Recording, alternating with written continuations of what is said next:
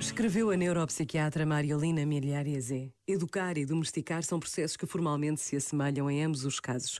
Trata-se de induzir comportamentos que sabemos adequarem-se ao contexto social. A exuberância natural da criança e a sua incapacidade de exercer um controle sobre as pulsões e as emoções deslocam para o adulto a responsabilidade de o regular e conter. Graças à nossa intervenção, feita sobretudo de indicações e proibições, aos poucos a criança aprende aquilo que esperamos dela e procura conformar-se às nossas expectativas. Mas o que esperamos hoje dos nossos filhos? Para que a vida os queremos acompanhar? Que valores estão por trás dos comportamentos que pretendemos fazê-los aprender?